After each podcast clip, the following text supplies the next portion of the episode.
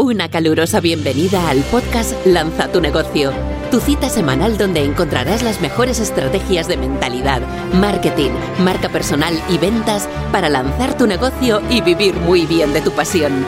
Consigue más recursos gratuitos en www.martagarcía.tv. Estáis escuchando a Marta García. Cómo evitar el plagio de tu contenido y proteger tus cursos online y productos digitales.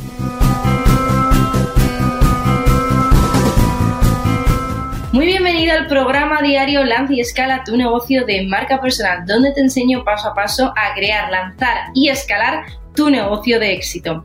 Hoy vamos a trabajar un tema muy interesante que como lo llamo yo es un problema de calidad y es bueno tener este tipo de retos porque significa que eres visible en el mercado y que muchas personas te toman como referente. Lo primero que te quiero decir es que hay que tener la mentalidad adecuada, no tengas miedo a que te copien porque originales solo hay uno y copias hay muchas y al final hay algo que nunca van a poder copiar, que es tu esencia, quien tú verdaderamente eres.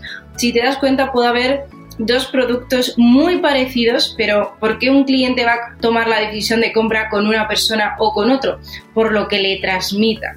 Así que primero no te preocupes por este tema, hay que hacerlo bien, hay que gestionarlo, hay que proteger tu contenido, pero lo importante es que sigas creciendo y que no te enfoques en el miedo, sino te enfoques en la expansión y en todo lo positivo, que como dice uno de mis mentores, en el problema está la solución. La primera clave es que puedes utilizar la data para proteger tu contenido. Todos los programas de membresía, ya sea Hotmart, ya sea ClickFunnels, ya sea eh, Gumroad, hay muchísimos, eh, WordPress con MemberPress, todos tienen una data. ¿Qué quiere decir?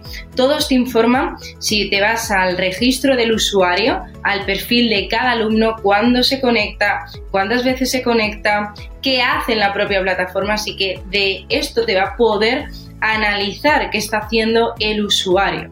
Muy importante también, segunda clave, tiene que quedar bien establecida la política de devolución. Con los productos digitales, pues se hace de diferentes formas.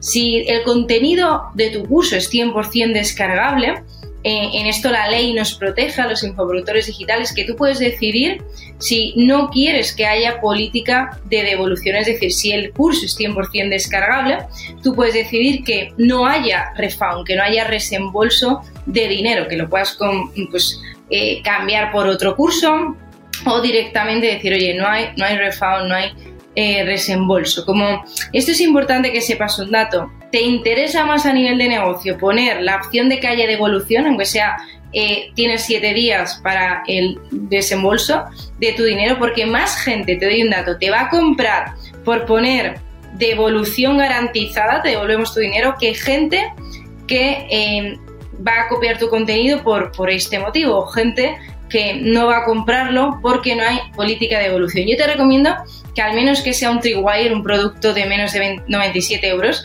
que ahí es totalmente descargable y no sería justo para tu trabajo que haya el, el, refund.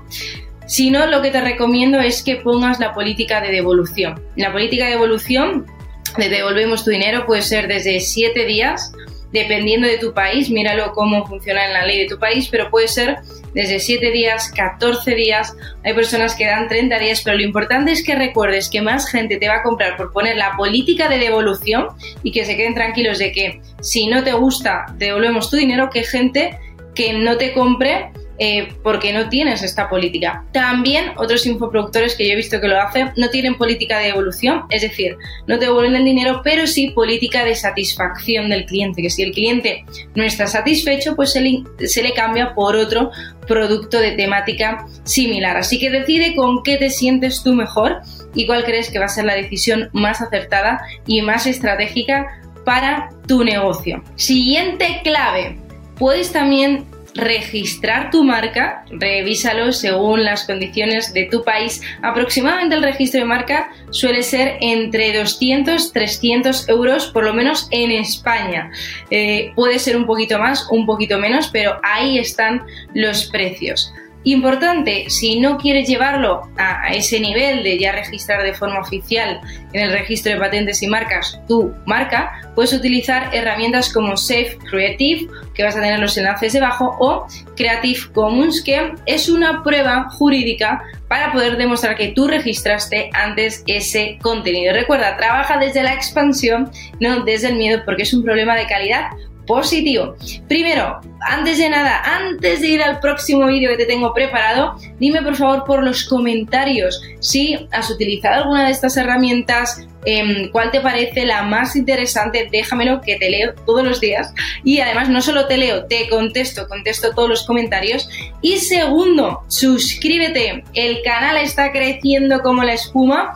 Eh, gracias, gracias y más gracias por los miles de comentarios de que os está gustando muchísimo todo el contenido diario de la nueva temporada. Y recuerda, debajo del vídeo tienes una sorpresa muy potente que he preparado para ti. Te espero como siempre en el próximo episodio. Has escuchado el podcast Lanza tu negocio, vive de tu pasión. Recuerda dejar una reseña del podcast. Consigue más recursos gratuitos en www.martagarcía.tv. Muchísimas gracias por escuchar este podcast. Recuerda compartirlo y nos vemos en el próximo episodio.